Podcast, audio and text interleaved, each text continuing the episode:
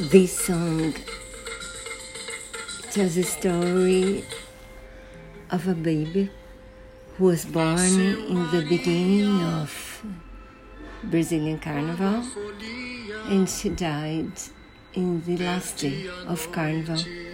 So this baby was called only Maria.